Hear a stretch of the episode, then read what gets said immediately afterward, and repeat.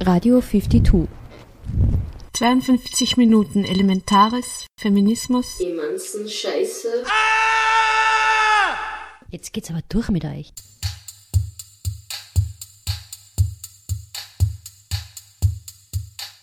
Herzlich willkommen zu den 52 Radiominuten von 52, dem feministischen Forum und Vernetzungsstelle für Frauen in Kunst und Kultur auf Radio Froh 105,0 MHz. Mein Name ist Jernia Savitz und ich begleitete euch durch eine Stunde Mix aus Musik und feministischen Themen.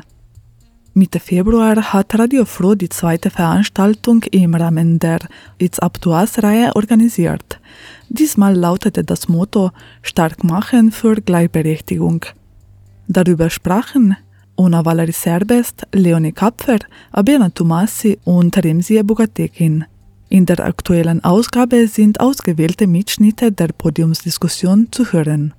Zum Internationalen Weltfrauentag am 8. März veranstaltete die Oberösterreichische Gesellschaft für Kulturpolitik, kurz GfK, eine Diskussion unter dem Titel Female. Die stellvertretende Geschäftsführerin von der GfK, René Quatal, verriet uns in einem Gespräch vorab, was die Besucherinnen erwarten dürfen. Zum Abschluss, wie gewohnt, die Veranstaltungsankündigungen.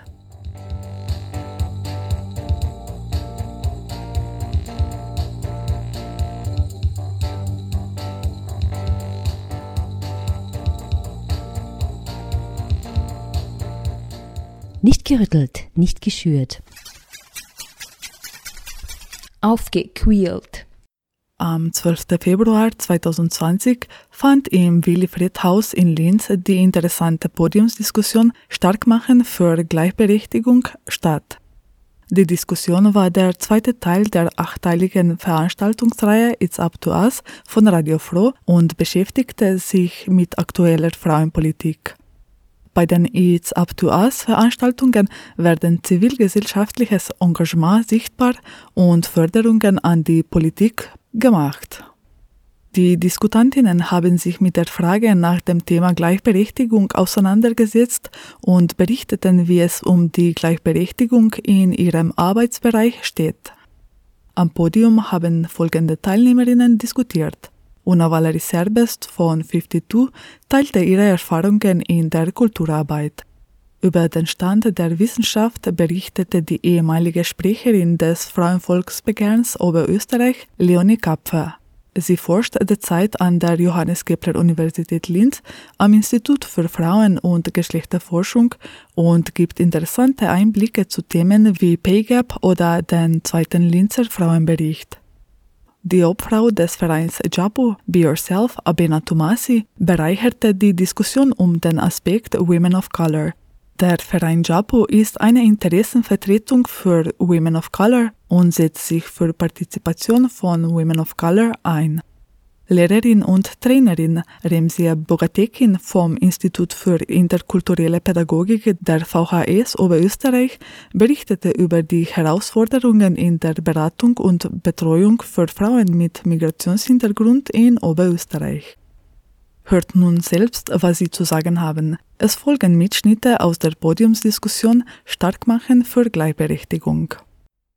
2017 haben ja Mais und 52 und auch die RKC nach 100% Kürzung äh, der Jahresförderung ähm, nachgefragt und ihnen wurde dann nach mehrmaligem Nachfragen kommuniziert, dass Migration, Wohnungslosigkeit sowie Kunst und Kultur nicht länger die Kernaufgaben des Frauenreferats seien. Ähm, jetzt würde mich interessieren, was waren die Auswirkungen auf längere Sicht und wie geht es jetzt 52 momentan unter der schwarz-blauen Regierung in Oberösterreich?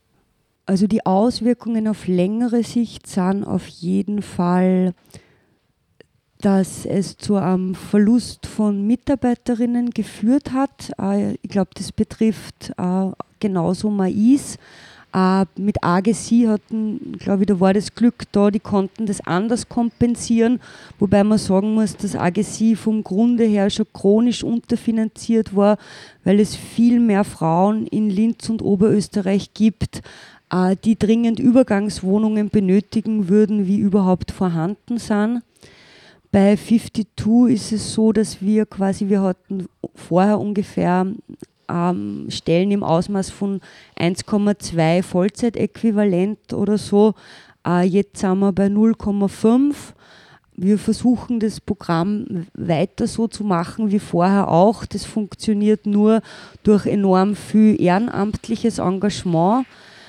Ähm, es ist also ein bisschen eine Falle, weil man sich immer denkt, ja, dann streicht man halt was. Aber das geht gar nicht so einfach, weil, also, was will man streichen? Also, die Beratungstätigkeit für die Künstlerinnen und Kulturarbeiterinnen, die will man auf keinen Fall streichen. Äh, dann kann man die Projekte streichen, mit der man Sichtbarkeit im öffentlichen Raum kriegt, dass die Frauen überhaupt zu, zu 52 finden, ist auch nicht so gut, das zu streichen. Ähm, und vor allem jede Streichung ähm, ist, hat auch wieder mit dem Verlust von Fördermitteln zu tun weil wir ja sozusagen ähm, durch unsere Kunst- und Kulturproduktionen und Veranstaltungen auch von diesem Bereich aus Geld kriegen und eben äh, vom Bundesministerium nur eine kleine Summe für die Beratungsstelle. Und ich glaube, so die langfristige Konsequenz von dem ist einfach, ähm, dass man schauen muss, trotzdem, dass man die Strukturen hält, weil es jetzt, glaube ich, gar nicht mehr möglich wäre, sowas überhaupt aufzubauen. Und dass auch, wenn man es ähm, sozusagen irgendwann vielleicht nur mal mit einer minimalen Möglichkeit halten kann, dass man es auf jeden Fall schaut, dass man es halten kann. Und wir versuchen uns äh, ein bisschen zu emanzipieren sozusagen, also die Angebote auch transparent zu machen mit einer neuen Datenbank jetzt zum Beispiel, wo man sozusagen Informationen äh, Frauen zur Verfügung stellt, also Künstlerinnen, äh, die können dann noch Calls und Skills aus Kunst, Kultur und Gender Studies suchen. Um eine Datenbank zu befüllen, braucht man kein Büro zum Beispiel. Das andere Ebene ist, dass man vielleicht jetzt äh, mit äh, der Ulrike Lunacek äh, als Staatsministerin für Kunst und Kultur ein bisschen Hoffnung da ist, äh, dass es da vielleicht besser wird und einen klaren Aufruf kann ich auch an die Stadt Linz machen, an Linz Kultur. Äh, da hat es ja jetzt auch eine Budgeterhöhung gegeben von knapp 300.000 Euro. Das findet man total super. Auch das ist unter einer Frau gelungen und äh, auf keinen Fall die Frauenprojekte vergessen, weil es schaut schon wieder so aus, dass die Projekte, die ohnehin schon am wenigsten bekommen von alle, auch da wieder rausfliegen werden. Und das gilt es halt einzufordern. Die betroffenen Vereine eint ja, dass sie sich seit vielen Jahren für von Armut und Ausgrenzung betroffenen und bedrohten Frauen in Oberösterreich einsetzen. Remsi Boetekin, du arbeitest im Institut für interkulturelle Pädagogik der VHS Oberösterreich mit Eltern und deren Kindern, die aufgrund ihres sozialen und oder kulturellen Hintergrunds besonders äh, herausgefordert sind. Wie nimmst du denn das wahr? Kümmert man sich in Oberösterreich um die die Frauen und Mädchen, die die Hilfe am meisten benötigen würden? Äh, also nach meinen Beobachtungen äh, empfinde ich das nicht so, dass die, äh, ich arbeite sehr viel mit äh, Frauen äh, mit Migrationshintergrund äh, und ich habe das Empfinden, dass sie da nicht so richtig betreut oder begleitet werden. Es sind zwar Vereine, zum Beispiel wie Migrare, wenn sie die Muttersprache, also die deutsche Sprache nicht so gut beherrschen, dass sie Beratung in der Muttersprache bekommen, äh, auch die Bildungsbe äh, also Bildungsberatung oder finanzielle Unterstützungen, aber die meisten werden da nicht so gut betreut. Also das sind sehr viele Unsicherheiten seitens der Frauen, der Mütter. Äh, deshalb hapert es dann auch an der Erziehung, an der Bildung, an der Begleitung der Mütter. Ähm, da gehört eigentlich mehr Beratung, Unterstützung gegeben. Vielleicht magst du uns noch ein bisschen aus deinem Alltag erzählen. Was mhm. sind die wichtigsten oder was sind die häufigsten Themen? Was, was tut sich da so? Mhm. Äh, also die meisten Frauen, die, äh, mit denen ich zu tun habe, also beim Institut sind es Eltern, Mütter. Äh, zu den Sprachcafés kommen eher Mütter, Väter sind weniger vertreten. Und ähm, ja, da erlebe ich das so, dass äh, sehr viel Unsicherheit der Frauen aus wirtschaftlichen Gründen, sie kommen am Arbeitsmarkt nicht, äh, können nicht so gut Fuß fassen. Äh, Sprache ist nicht so gegeben, weil sie sich um den Haushalt kümmern, weil sie durch Familienzusammenführung meistens also eingewandert sind nach Österreich. Ähm, und da wird am Arbeitsmarkt so von den Erzählungen, und ich habe auch in der Beratungsschiene gearbeitet, äh, auch die Erfahrung, äh, werden sie nicht so gut betreut oder äh, ihnen wird die Möglichkeit oder die, der Blickwinkel nicht so geöffnet, äh, Sprachkurse äh, zu besuchen, äh, beziehungsweise auch die Möglichkeit im familiären Background ist auch nicht gegeben, weil um den Sprachkurs zu machen, brauchst du auch äh, Betreuung für die Kinder, brauchst du auch Unterstützung des Partners, das alles fehlt. Und da wäre es gut, wenn man ansetzen würde, ja, dass sie ähm, für ihre Kinder Betreuung haben ähm, und Personen, die sie da coachen, die, die bei dieser Vermittlung helfen, weil einige bzw. die meisten trauen sich nicht alleine äh, zum Arbeitsmarktservice zu gehen. Äh, es trauen sich auch einige, also manche oder mehrere eigentlich darunter, erlebe ich, dass sie sich auch in den im Verein Migrare nicht hineintrauen, obwohl sie da in der Muttersprache Beratung bekommen würden. Mhm. Da wäre es halt gut, wenn man Ansätze macht, dass man wirklich persönliche Coaches oder so, dass der Mut der Frauen gesteigert wird, weil sie glauben gar nicht mehr an sich. Mhm. Das heißt, wenn ich einmal noch nachhake, ähm, es liegt einerseits äh, am, am, am, Angebot, dass das überhaupt zu den Frauen kommt ja. und dass sich die Frauen auch Angebote annehmen trauen. Andererseits aber wahrscheinlich auch am Geld, das fehlt, dass dann auch tatsächlich Hilfe geboten wird. Ja. Da würde ich dann gerne anschließen an diese Frage. Ähm, und zwar ähm, mit Abena. Äh, und zwar, ich habe ein Zitat eines Black Lives Matter Aktivisten gefunden äh, und ich finde, das ist ein sehr schönes äh, Sinnbild. Der hat gesagt, wenn in einer Wohnsiedlung ein Haus brennt, dann würde die Feuerwehr nicht alle Häuser löschen, weil alle Häuser zählen, sondern sie würde ihr Löschwasser auf das Haus richten, das brennt. Dann das ist das Haus, das die Hilfe in dem Moment einfach am meisten benötigt. Und ähm, damit nochmal dieselbe Frage an dich, Herr Behner. Bekommen die Frauen und Mädchen in Oberösterreich oder Linz, die unsere Hilfe am meisten brauchen, glaubst du, diese Unterstützung? Mm, vielleicht bevor ich deine Frage beantworte, würde ich ganz kurz zum Impulsvortrag von der Leonie ähm, was sagen wollen. Ähm, ich finde es schön, dass die Bildung als Erfolgsstory gesehen werden kann. Ich möchte nur ähm, hinzufügen, dass man das schon betrachten oder das mitdenken sollte, dass es eine Erfolgsstory für weiße Frauen ist und dass die Situation für Women of Color eine ganz andere ist und dass man da eben halt jetzt, die, also zu dieser Zeit noch nicht ähm, von Erfolgsstory reden kann und beim Lösungsansatz eben 50% Quote sollte man das eben halt auch mitdenken, dass Women of Color da eben halt auch eine andere Startbedingung haben als wie weiße Frauen. Zu deiner Frage kann ich glaube ich der Remsi voll zustimmen, also definitiv nicht. Und vor allem, wenn man sich das anschaut, es gibt ähm, einige Angebote, einige gut gemeinte und gute Angebote, aber es scheitert oft daran, dass ähm, zum Teil individuell wahrgenommene Hemmschwellen existieren sei es jetzt, ob sie jetzt wirklich diese Hemmschwellen existieren, aber auch von diesen Personen so wahrgenommen werden. Das ist ja dann hinfällig, weil wenn es in meinem Kopf so ist, dann kann ich diese Hemmschwelle nicht überwinden, ohne dass ich Unterstützung bekomme. Und da habe ich das Gefühl, dass es ähm, oft ähm, fehlt an Angeboten, diese Hemmschwellen zu überwinden. Und da wird es oft von Seiten der Fördergeberinnen das so gehandhabt, dass das eben halt die Community leisten soll. Aber das ist eben halt eine sehr intensive Arbeit und ich glaube, dass es eben halt eine Arbeit ist, die genau diese Vereine wie 52 oder Japo leisten können, nämlich dieses Niederschwellige. Dieses, okay, ähm, das ist jetzt keine große Institution, wo ich eine Barriere oder wo ich nicht weiß, worum es da geht, wo ich das nicht spüren kann, sondern eben halt Leute, die an der Basis arbeiten und im ständigen Austausch mit diesen Menschen sind. Wenn diese Menschen diese Arbeit leisten können und somit eben halt auch die bestehenden Angebote weitertragen können, dann würden diese Angebote auch mehr fruchten und der Zielgruppe wäre auch geholfen. Aber dafür bräuchte es halt dann Förderungen. Und ähm, fällt dir jetzt als Obfrau von JAPO, das ja eine Interessensvertretung für Women of Color ist, vielleicht noch ein Beispiel ein für derartige Hemmschwellen? Ähm, ganz klar, ähm, es ist, wenn man, also bei uns, die meisten Frauen, mit denen wir zusammenarbeiten, sind in ihren Ursprungsnationen geboren und sind dann irgendwann nach Österreich gewandert. oder sind so wie ich ganz jung nach Österreich gekommen oder auch in Österreich geboren. So oder so lebt man in verschiedenen Kulturen. Das heißt, man wechselt immer zwischen, also zwischen der ursprünglichen Kultur und zwischen der österreichischen Kultur oder wie man die auch immer nennen will.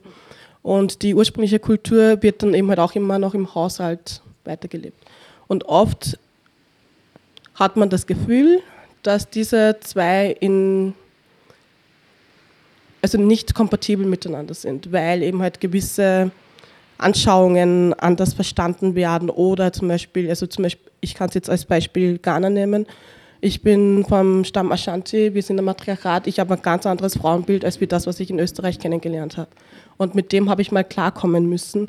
Und wenn ich dann eben halt da eine Frauenberatungseinrichtung zu der hingehen soll und aber jetzt nicht weiß, was das jetzt wirklich ist, dann gehe ich natürlich nicht hin, weil das Frauenbild, was ich hier kennengelernt habe, kontra, also nicht kompatibel ist mit dem Frauenbild, was ich kenne von Geburt an. Deswegen brauche ich dann eine Person, zu der ich eine Beziehung aufbauen kann, ganz easy, die mir erklärt so, hey, ja, das mag vielleicht so sein in der breiten Bevölkerung, aber es gibt tolle Angebote, da kannst du hingehen, komm, schauen wir mal gemeinsam hin. Oder einfach die Möglichkeit, dass ich bei einer Veranstaltung wie zum Beispiel von 52 dabei sein kann und so mit Leuten einfach in Kontakt und Austausch kommen kann. Ich komme jetzt nochmal zurück zu der Kürzung der Vereine, der Frauenvereine. Es geht ja bei dieser Kürzung von den finanziellen Mitteln nicht eben nur um diese finanziellen Mittel, sondern da schwingt ja auch eine Portion Geringschätzung mit. Äh, Leonie Kapfer oberflächlich betrachtet scheint es ja voranzugehen. Äh, zumindest manche Frauen schaffen es, in Führungsriegen vorzudringen. Die ÖVP versucht den Eindruck von Gleichberechtigung zu vermitteln. Äh, siehe die Tatsache, dass es auf Bundesebene erstmals eine knappe Mehrheit weiblicher Ministerinnen gibt. Es wurde die Strategie Frauenleben 2030 ausgerufen. Also sie soll die Ausgangsbasis für eine moderne Frauenpolitik in Oberösterreich sein.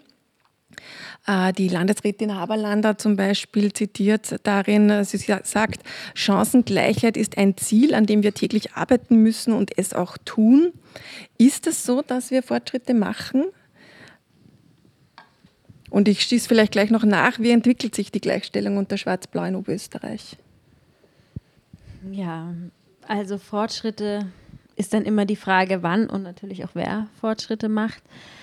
Ähm, ich denke, dass in den letzten 20 Jahren wenig sich bewegt hat. Also ich habe schon ähm, besprochen mit dem Gender Pay Gap, ist sehr, sehr wenig passiert, beziehungsweise gibt es auch tatsächliche Rückschläge. Also sei es zum Beispiel ähm, ähm, die Förderung von ähm, Frauenkarrieren an der Universität. Wenn ich jetzt wieder bei dem Thema bleibe, äh, gab es zwei Projekte vom Wissenschaftsfonds Elise Richter Stipendien und Hertha Firnberg Stipendien, die wurden eingestellt. Also diese Frauenförderprogramme gibt es nicht mehr. Ich glaube, ab nächstem Jahr kann man sich nicht mehr bewerben. Also da gibt es schon ganz viele Rückschläge und ähm, das ist ähm, Frauenpolitik eben oft, denke ich, dass es ein Schritt vor und zwei Schritte zurück sind. Also das, das, deshalb will ich kein, kein zu euphorisches Bild malen. Ich denke nur, wenn, wenn man sich die, die Geschichte des Feminismus anschaut und vor allem, wenn man dann sowas wie It's Up to Us sich denkt, dass man schon auch sehen muss oder ganz wichtig ist, sich auch diese Geschichten zu erzählen. Also es braucht natürlich mehr Geschichten und diversere Geschichten, das ist, das ist mir schon klar. Ähm, aber trotzdem braucht es diese Geschichten und trotzdem muss man sagen, wir können diese Erfolge erkämpfen und Frauen vor uns konnten das und wir können es auch. Also auch wenn es schwierig ist und auch wenn die strukturellen Bedingungen gegen uns sind, die waren schon immer gegen Feministinnen. Also wir müssen kämpfen und wir müssen was machen. Und deshalb, glaube ich, sind diese Geschichten so wichtig und deshalb ist es so gefährlich zu sagen, oh Gott, alles ist schrecklich, weil das gibt einem oft so das Gefühl von Unmacht. Und das, das braucht es nicht, sondern die, die Feministinnen, die aktiv sind, müssen wirklich ähm, sich ermächtigt fühlen und zusammenarbeiten. Auf politischer Ebene denke ich, dass es eher Rückschläge zu erwarten sind, beziehungsweise auch schon ähm, gegeben hat. Also wir hatten unter Schwarz-Blau ganz klar im Regierungsprogramm äh, das Verständnis von, von Mann und Frau, ein stark biologisiertes Verständnis. Ähm, wir hatten ähm, Unterstützung von einer Kampagne wie Verändern, die Abtreibungsrechte einschränken will. Ähm, da war in den letzten Jahren wenig zu erwarten. Ähm, aber auch ähm, Schwarz-Rot war jetzt nicht ähm, Feminist Utopia, also muss man schon auch sagen. Also da kann man, ähm, muss man alle Regierungsparteien verantwortlich halten und auch mit dem ähm, schwarz-grünen Regierungsprogramm muss man enttäuscht sein. Also da hätte man sich auch mehr erwartet, frauenpolitisch, beziehungsweise werden frauenpolitische Themen da auch einfach so ausgespart. Und ähm, das hätte man von den Grünen vielleicht auch nicht so erwartet. Also ich denke, auf politischer Ebene geht es eher rückläufig, aber, und das ist ähm, vielleicht auch wichtig, dass es trotzdem Dinge gibt, also vor allem, wenn man sich dann so populärkulturelle Phänomene wie MeToo anschaut oder ähm, auch schon alleine die feministische Wende einer Beyoncé Knowles, das sind schon, das, da ist schon was ein feministischer Zeitgeist da gerade. Also Feminismus kann man auch negativ sehen, dass es wieder cool geworden ist, aber es ist irgendwie cool und junge Frauen identifizieren sich damit. Also wir haben ein stark ambivalentes Verhältnis gerade, also von einer starken Rechtsruck, den du auch angesprochen hast, der weltweit kommt, ein Donald Trump, ein Orban, ein Sebastian Kurz, die AfD in Deutschland. Diese, diesen, diesen Backlash-Momente, aber auch wirkliche, ja, wirklich powerful, also mächtige soziale Bewegungen, die für Frauenrechte kämpfen. Also Black Lives Matters, MeToo, Women's March, das sind alles Themen, die unter anderem auch Frauenpolitik und Frauenrechte ähm, erkämpfen. Also da, da, da, ist, da, ist, da ist eine Ambivalenz da, aber gesellschafts-, so im sozialen, gesellschaftlichen würde ich sagen, dass wir schon eine Art Feminist-Zeitgeist haben, aber Österreich, ja, parteienpolitisch I'm not so sure. Leider. Also, und ich weiß auch nicht, wie man das, wie man das wieder zusammenbringen könnte. Also, und warum es diese Ambivalenz so stark gibt und warum sich dann nicht das Wahlverhalten anders auslöst. Also, das gilt es zu beobachten und gilt es dann in ein paar Jahren zu klären. Aber natürlich ähm, dürfen wir nicht zu euphorisch sein, wir müssen immer schon, also als Feministin, glaube ich, immer extrem aufpassen und jede Errungenschaft die ganze Zeit versuchen beizubehalten. Also das ist, glaube ich, auch viel Feminismus, dass man schaut, dass es nicht zurückgeht. Äh, ich würde jetzt gerne nochmal äh, zurückkommen zum Thema Förderungen. Es ging ja jetzt um Kürzungen auf Vereinsebene, ähm, aber man ist auch, Valerie, als Künstlerin, als Kulturtäterin abhängig teilweise von Förderungen. Man ist abhängig von Förderpreisen, man ist abhängig von Männern in Entscheidungspositionen. Ähm, und wenn man jetzt die bestehenden Verhältnisse scharf kritisiert, dann füttert man natürlich auch irgendwo, also dann, Entschuldigung, dann beißt man in die Hand, die einen füttert, auch irgendwo. Und jetzt würde mich interessieren, wie schwierig ist für dich dieser Spagat dazwischen? Du bist sehr ähm, laut, wenn es um Feminismus geht. Nimmst dir, hat man das Gefühl, kein Blatt vor dem Mund. Ähm, aber trotzdem hast du das Gefühl, du darfst alles kritisieren, was du auch kritisieren möchtest?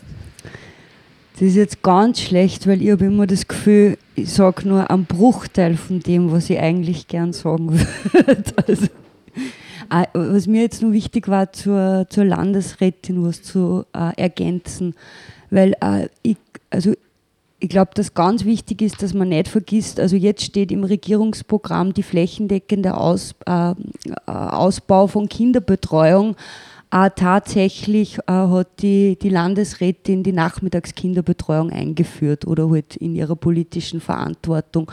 Äh, das, glaube ich, betrifft Frauen, ähm, einfach vor allem Frauen die aus einem, einem, marginalisierteren Personenkreis kommen, wieder am meisten.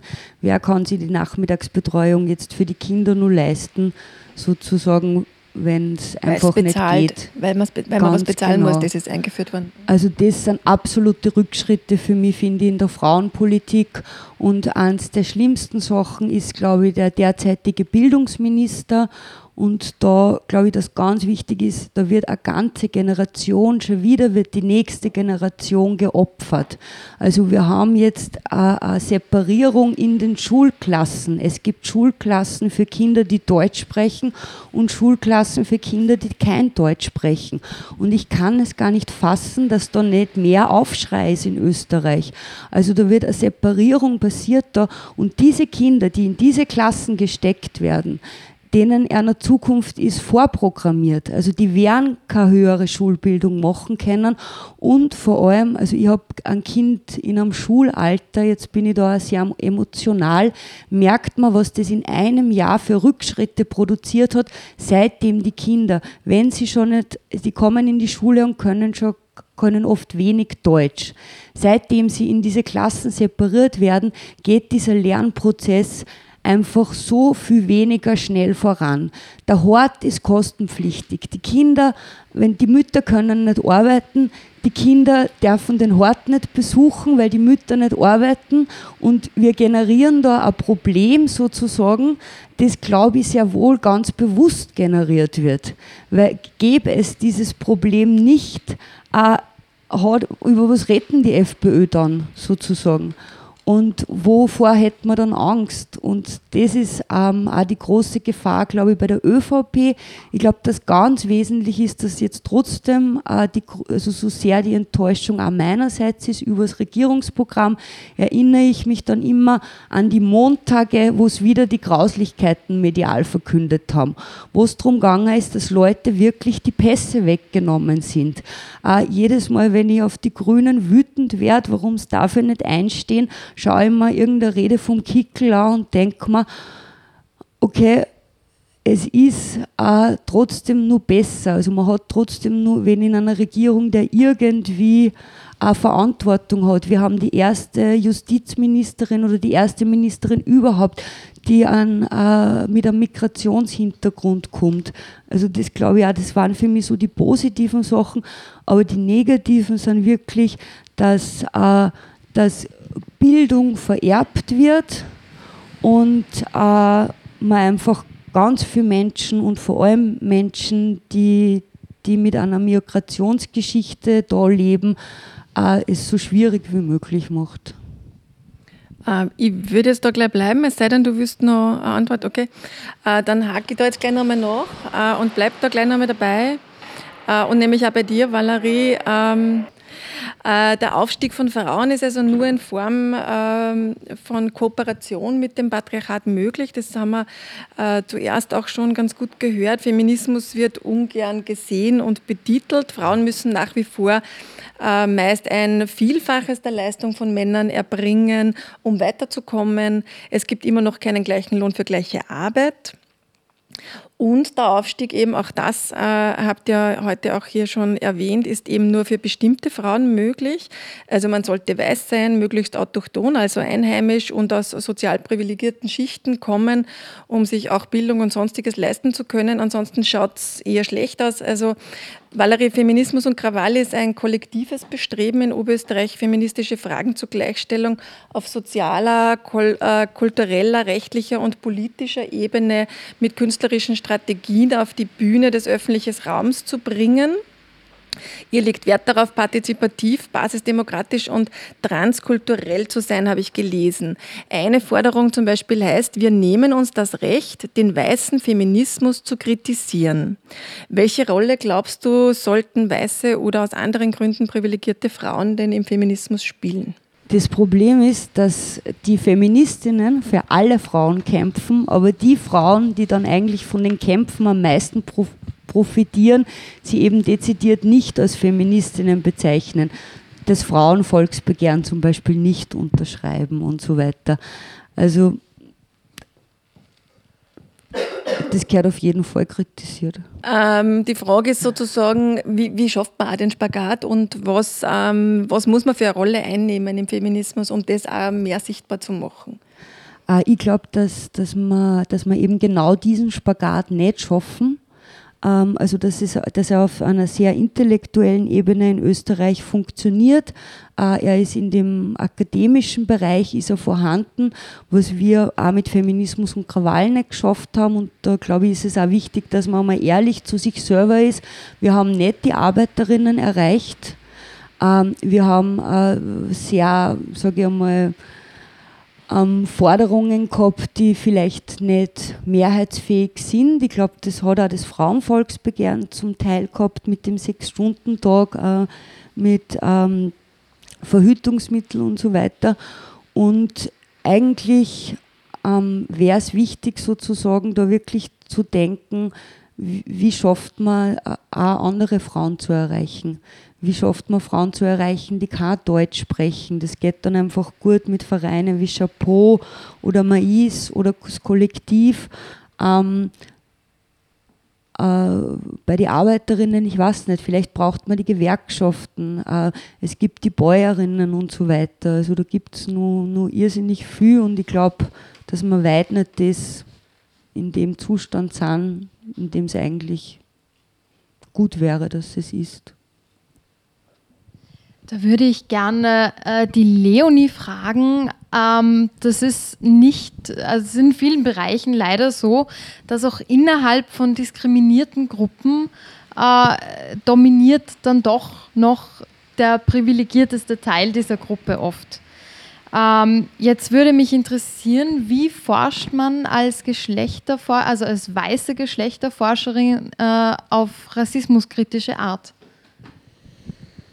Also ich glaube, das Wichtigste oder mein Forschungsansatz ist halt eine, eine Situierung. Also ich, ich habe bestimmte Erfahrungen und ich forsche mit bestimmten Privilegien, die ich aufgrund meiner Geburt in besten Europas in Deutschland habe, die ich aufgrund meiner Hautfarbe habe. Und ähm, ich will da gar nicht versuchen, so zu tun, als hätte ich das nicht oder als könnte ich eine andere Perspektive einnehmen, weil das kann ich nicht. Also ähm, ich muss mir als Wissenschaftlerin ganz klar eingestehen, dass meine Perspektive limitiert ist, dass ich nur bestimmte Dinge sehen kann. Also ich kann nicht alles sehen, ich kann nicht diesen, diesen göttlichen Blick ähm, haben, sondern ich kann auf bestimmte Dinge sehen aufgrund bestimmter Sozialisierungserfahrungen. Und deshalb ist es aber eben wichtig, eine breite Wissenschaftscommunity zu haben und Wissenschaft als Netzwerk zu denken. Also es ähm, braucht deshalb auch Menschen, die andere Erfahrungen wie ich haben, die andere Diskriminierungserfahrungen haben, die andere Privilegien haben, etc.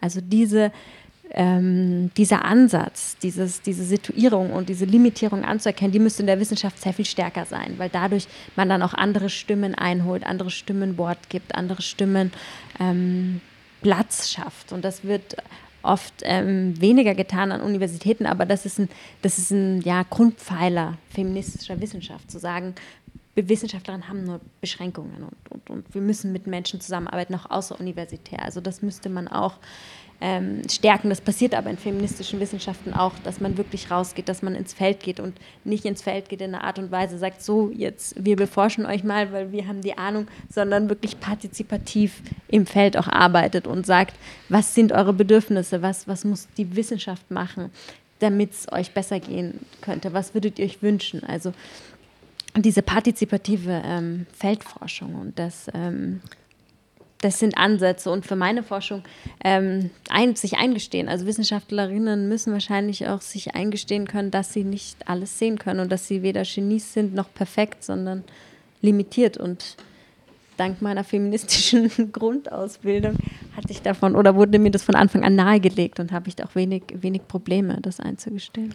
Ich würde würd noch gerne nachhaken. Okay, Entschuldige. und zwar ähm, das ist ja ein erster Schritt, dann ähm, sich das einzugestehen, selbstreflektiert zu sein, das so zu denken, zu sagen, wir brauchen eine diverse wissenschaftliche Community.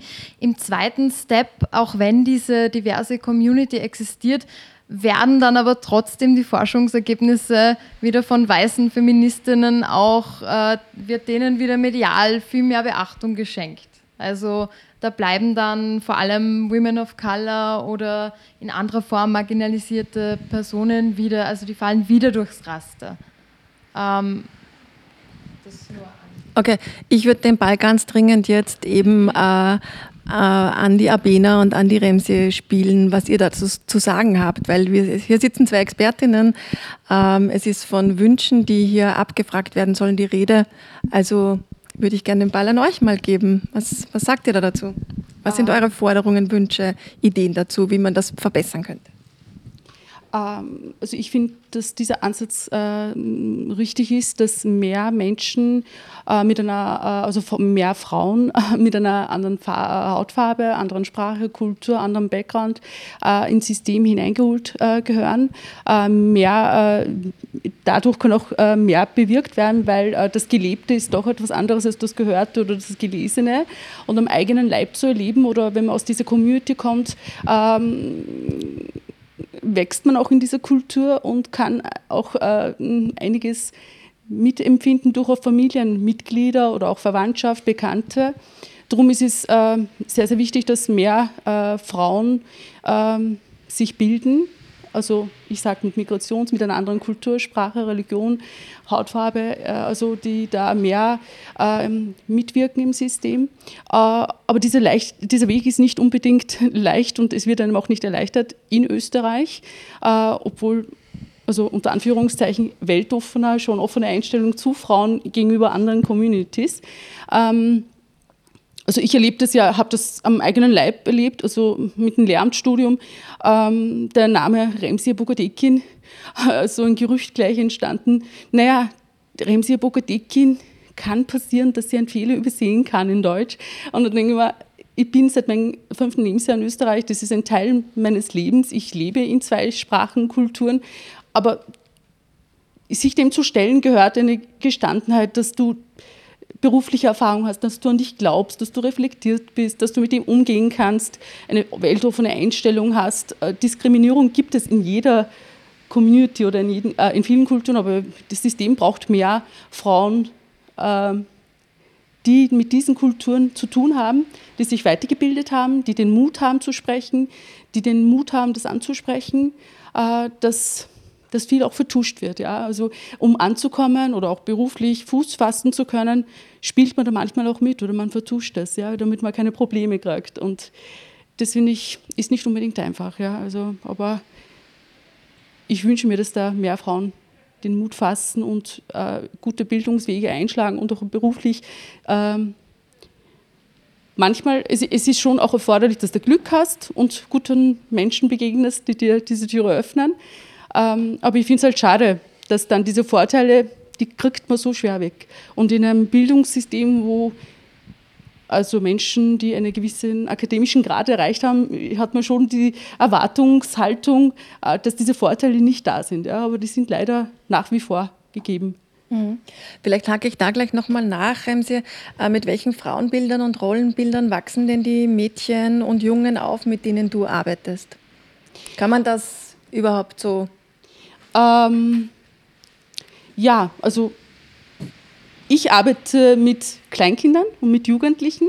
Die meisten sind mit Migrationshintergrund, aber auch sehr viele aus Österreich. Ja, aber ähm, die Mehrheit ist schon so, dass ähm, die Mütter nicht so äh, gefestigt sind in ihrer Persönlichkeit und an sich selbst glauben. Äh, Einige sind, äh, kommen aus, äh, aus, dem, aus dem Heimatland, äh, haben eine gewisse Bildung, äh, aber sie sind sehr verunsichert worden. Es ist wirklich sehr, sehr schwer, in einem fremden Land Fuß zu fassen. Die meisten kommen ja mit Familienzusammenführung äh, und dann werden sie durch die Beziehung, durch äh, Familie des Partners verunsichert. Äh, die Sprache erlernen sie nicht äh, so leicht, weil es ist auch nicht leicht, weil meistens ist es auch gleich mit äh, Familiengründung verbunden, diese Zusammenführung. Ähm, und im System ist es auch so, die Menschen werden auf A2, B1, auf diese Kurse reduziert. Ja? Und dann hast du auch diesen Druck und dann ist auch bei den meisten Frauen so eine Blockade, äh, die Sprache zu erlernen. Dann äh, konzentrieren sie sich nur noch auf diese Prüfung, aber sie ähm, integrieren sich nicht im System, die Sozialisation fällt. Und diese Kinder kommen von diesen verunsicherten Müttern. Äh, und sie erleben das ja, dass ihnen nicht eine sichere Mutter also, also die Mutter, die Kinder spüren ja sehr viel. Und dann diese Verunsicherung nehmen sie auch mit. Und dem Mädchen wird dann dieses Rollenbild irgendwie zu Hause auch weitergegeben. Du hast nicht so viele Chancen. Und im System ist es auch so, wenn du ähm, aus einem anderen Kulturkreis bist, eine andere Sprache sprichst, ähm, wird einem leider dieser Blick geworfen.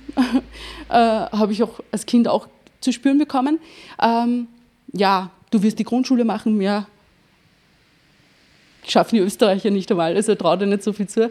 Und das finde ich echt schade. Also nicht alle, es gibt sehr, sehr Menschen, die wirklich eine offene Einstellung haben und die die Hand reichen, die äh, eine offene, äh, wertvolle Einstellung haben. Äh, aber die Mehrheit ist da nicht so offen. Und mit solchen Kindern arbeite ich, die das nicht so, diese Unterstützung haben. Mhm. Abina, du möchtest dich auch noch was dazu sagen? Ja, also ich habe mir da gerade ein paar Punkte aufgeschrieben. Ähm, wir dürfen Wünsche äußern, glaube ich, wenn ich es richtig verstanden habe.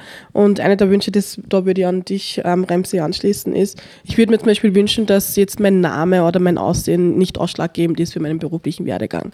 Da hat es eine super Studie eh von der Doris Wechselbaumer gegeben, wo es eben heute halt darum geht, dass eben Namensänderungen zum Teil meinen beruflichen Erfolg ändern können. Also wenn ich jetzt nicht mehr Abena heißen würde, sondern Stefanie Meyer, würde ich bei einer Bewerbung, wenn ich meinen Lebenslauf ohne Foto natürlich bei mir ähm, wegschicken würde, mehr Erfolg haben. Und ich denke mir, das soll es nicht sein. Wir haben 2020. Dann eben, also das wäre der erste Wunsch. Der zweite Wunsch, da bin ich voll bei dir, Anna, wie du vorhin gesagt hast, dass auch wenn man jetzt ähm, da sensibel herangeht als Forscherin und das eben halt mit guten Absichten macht, liegt der Erfolg oder ist der meiste Erfolg dann dennoch meistens bei weißen Forscherinnen, bei weißen Wissenschaftlerinnen. Und ich glaube, dass es da ganz wichtig ist, dass man eben halt auch da versteht, dass es da auch um Macht und Machtstrukturen geht. Da wäre es eben halt wichtig, dass diese Personen die, dieses Privileg haben, und wir, wir haben alle Privilegien, auch ich habe meine Privilegien, und dass wir uns darüber bewusst sind und diese abzugeben. Und also für mich heißt im Feminismus auch, wenn es jetzt im Kontext mit Privilegien zu tun hat, dass ich mir über meine Privilegien bewusst bin und bereit bin, diese aufzugeben, damit ich es einer anderen Person ermöglichen kann. Und das ist für mich eben halt auch Solidarität und Schwesterlichkeit. Zu hören waren Mitschnitte aus der Podiumsdiskussion unter dem Motto Stark machen für Gleichberechtigung. Am Podium saßen Una Valerie Serbest, Leonie Kapfer, Abena Tomasi und Remsia Bogatekin. Sigrid Ecker und Anna Fessler von der Frosin-Redaktion haben die Podiumsdiskussion moderiert. Die ganze Diskussion zum Nachhören sowie Impulsvorträge dieser Veranstaltung sind in Kultur und Bildung Spezial auf Radio Froh sowie auf cba.fro.at zu finden. In der nächsten Is-Up-to-Us-Veranstaltung am 18. März 2020 im Architekturforum Oberösterreich geht es um mehr Transparenz und Mitbestimmung, Stadt gemeinsam entwickeln.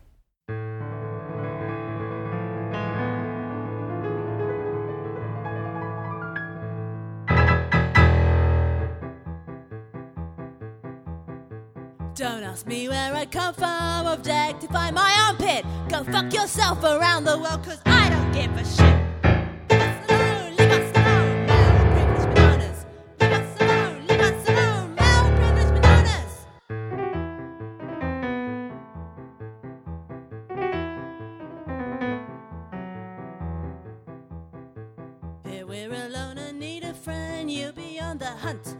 Try to get inside our pants, cause that's your favorite scent.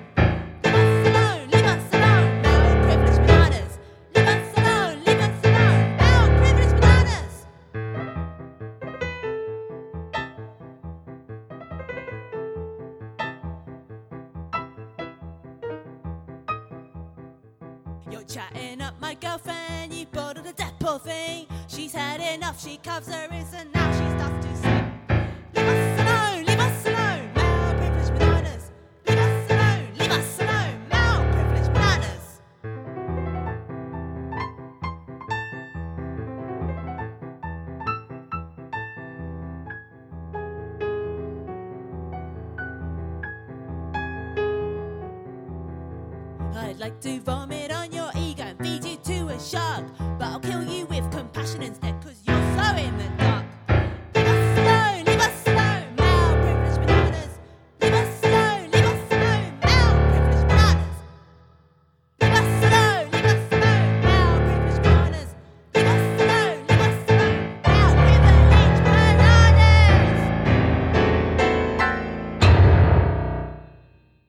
gerüttelt, nicht geschürt aufgequält. In einer Gesellschaft der Gleichberechtigung zu leben, klingt nach einem schönen Traum. Warum wir mutig für unsere Träume, die keine sein sollten, kämpfen müssen und warum? So lautet die Ankündigung der Veranstaltung Female. Diese findet am 8. März 2020, dem Internationalen Weltfrauentag im Zentral in Linz, statt. Das Podiumsgespräch ist von GfK, Oberösterreichische Gesellschaft für Kulturpolitik, organisiert. Zu Gast sind Ilona Roth, Kurt Hohenwallner, Günther Zillinger und Leonie Kapfer. Moderiert wird der Diskussionsrunde von Flora Löffelmann. Wir haben mit René Quatal, der stellvertretende Geschäftsführerin von GfK, ein Interview geführt, in dem sie uns mehr über die Veranstaltung verrät. Es ist fast Tradition von der GfK auch, dass sie am 8. März eine Veranstaltung macht am Abend zum Weltfrauentag. Und mir war es wichtig, dass sich der Frauentag nicht allein an die Frauen wendet, weil Feminismus auch nicht als reine Frauenangelegenheit zu verstehen ist, sondern um allgemeine Gleichberechtigung geht und vom Titel Female ähm, wollte ich ausdrücken, dass Frauen sowie Männer oder auch queere Menschen gleichberechtigt sind. Und damit wollte ich den Diskurs einfach öffnen, weil Männer gehören genauso dazu wie Schwule oder Lesben. Es gehört einfach jeder dazu, der in unserer Gesellschaft lebt. Und auch wenn es ein reiner Frauentag ist, ist es mir wichtig, dass da alle mitdiskutieren können und mitsprechen können, weil es uns alle was angeht.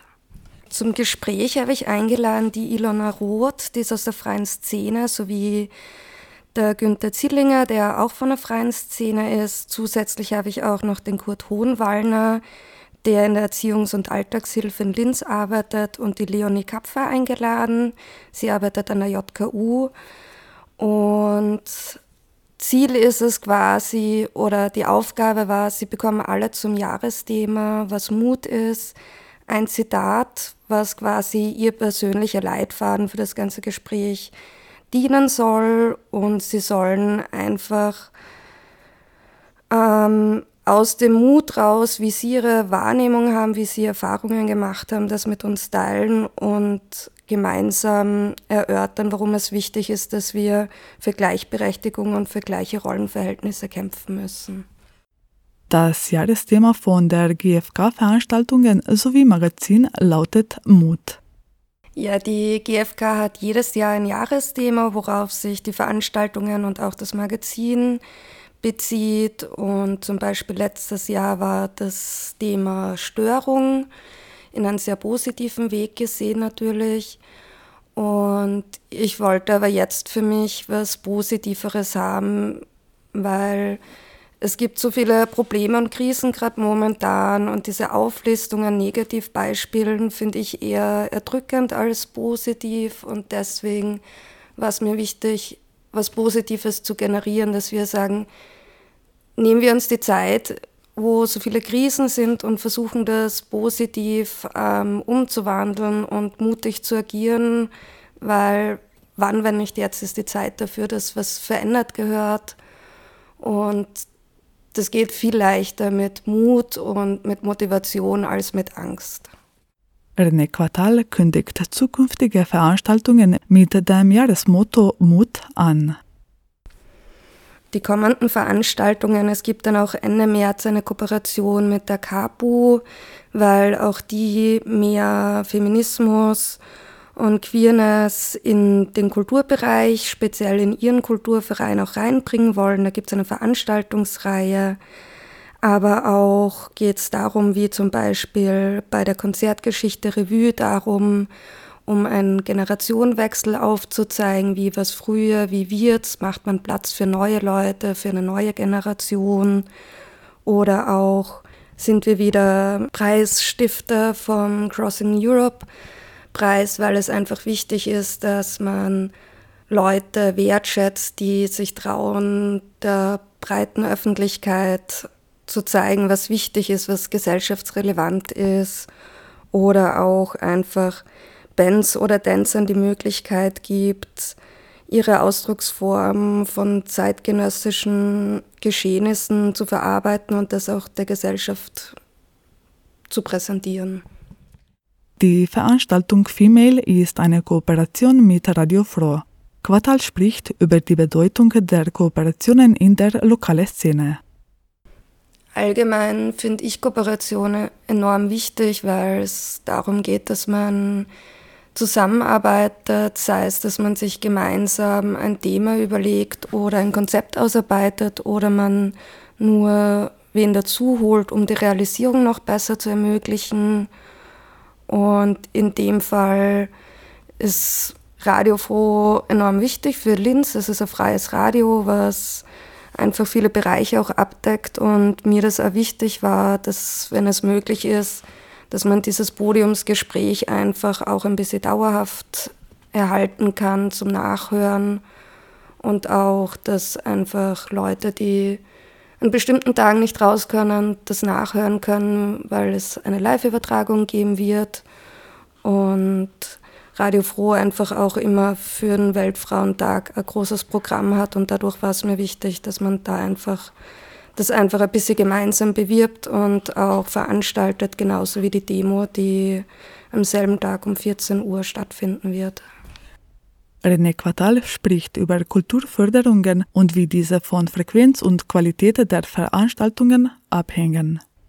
Allgemein noch kurz was zu den Förderungen und zwar würde ich schöner finden, wenn man nicht immer in, diesen, in dieser Förderzwickmühle ist, denn gerade die Kooperationen könnten auch weitaus besser organisiert werden oder konzipiert werden, wenn man dafür mehr Zeit hat, aber dadurch jeder in seinen eigenen Förderteich schwimmen muss und schauen muss, dass er irgendwie überleben kann, bleibt da wenig Zeit und die könnte viel besser genutzt werden und auch die Energie um daraus bessere Projekte, die viel mehr Nachhaltigkeit und kulturellen Wandel mitbringen könnten. Genauso wie ich sehr wichtig finde, dass die Kultur und die Kunst vorhanden sind für allerlei Menschen, weil sie einfach neue Bereiche aufbringt und die wichtig sind für den gesellschaftlichen Wandel.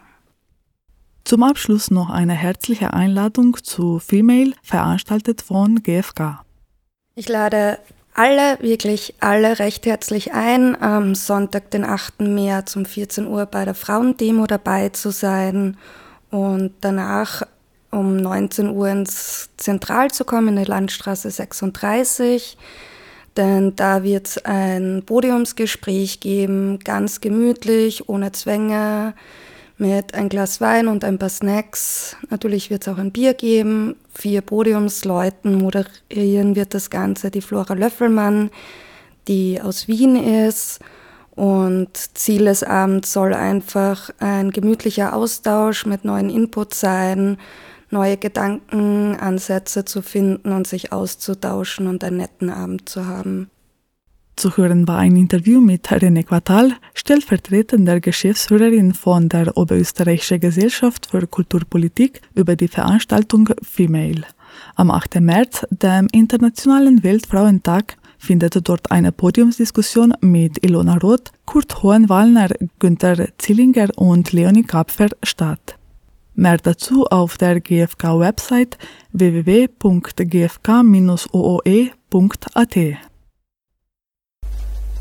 serviert und dekoriert. Infos auf dem Tisch.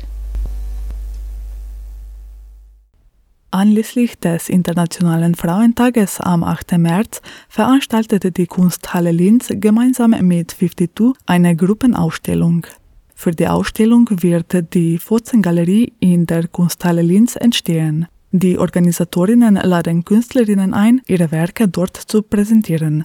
Möglich sind Objekte, Bilder, Fotografien etc., die sich im weitesten Sinne mit Frauen, Körpern, Sexualität, der Vulva, Selbstbestimmtheit, weiblicher Blick etc. auseinandersetzen. Interessierte Künstlerinnen sollten sich beeilen. Sie können ihre Beiträge bis zum 2. März 2020 im 52-Büro am Graben 3 in Linz einreichen. Mehr dazu www.kunsthallelinz.at.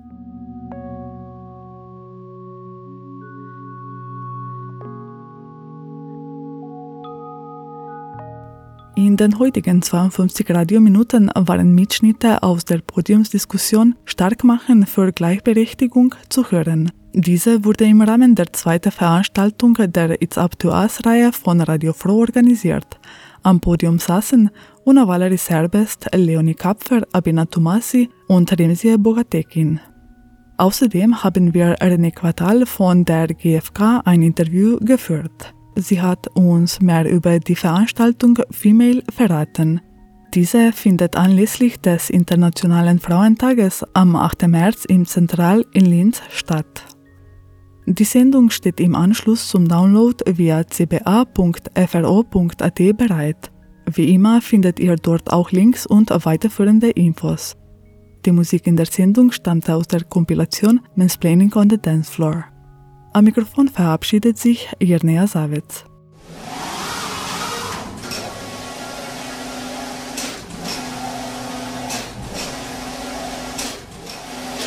Die Arbeit von Künstlerinnen und Kulturarbeiterinnen findet weder die entsprechende Beachtung noch die adäquate monetäre Abgeltung.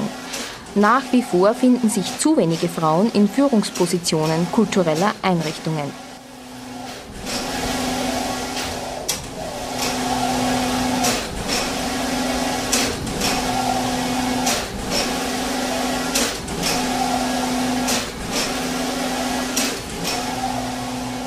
Ziel der Kulturpolitik muss die Herstellung von reeller Gleichstellung in allen Bereichen und Symmetrie auf allen Ebenen des künstlerischen und kulturellen Lebens sein. Dazu gehört die Beseitigung von Diskriminierungen aufgrund der Geschlechtszugehörigkeit, des Alters, der sexuellen Orientierung, der sozialen Herkunft und Lebenszusammenhänge, der Staatsbürgerinnenschaft, des migrantischen Hintergrunds, der Konfession und individueller Beeinträchtigungen.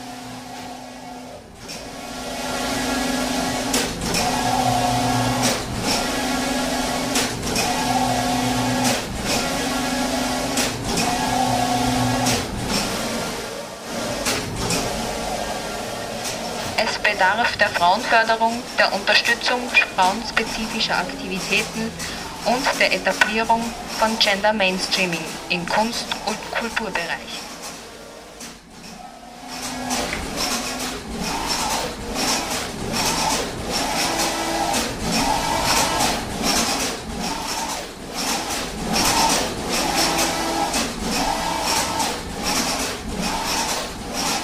Um eine gleichberechtigte Vergabe von Fördermitteln an Frauen und Männer zu erreichen, sind künstlerische und kulturelle Aktivitäten von Frauen verstärkt durch die öffentliche Hand zu fördern. Die Vergabe von öffentlichen Förderungen an Künstlerinnen und Organisationen ist an Genderkriterien zu binden. Die Förderrichtlinien sind in Zusammenarbeit mit Frauennetzwerken und Interessenvertretungen zu erstellen.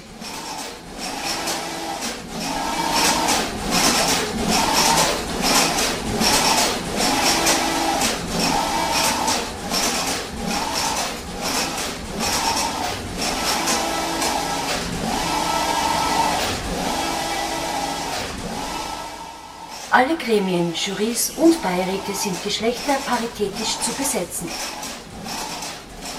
Fach- und Genderkompetenzen sind Qualifikationserfordernis. Ziel ist, Preise, Stipendien und Fördermittel gendergerecht zu vergeben. Das umfasst sowohl die inhaltliche als auch die personelle Dimension.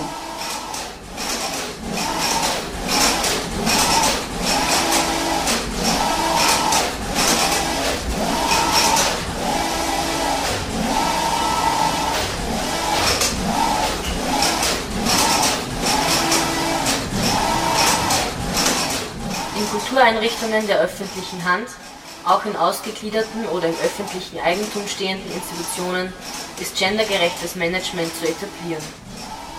Für alle Stellen gilt Ausschreibungspflicht. Mindestens 50 Prozent der Führungspositionen, sowohl im künstlerischen wie im sogenannten kaufmännischen Bereich, sind mit Frauen zu besetzen.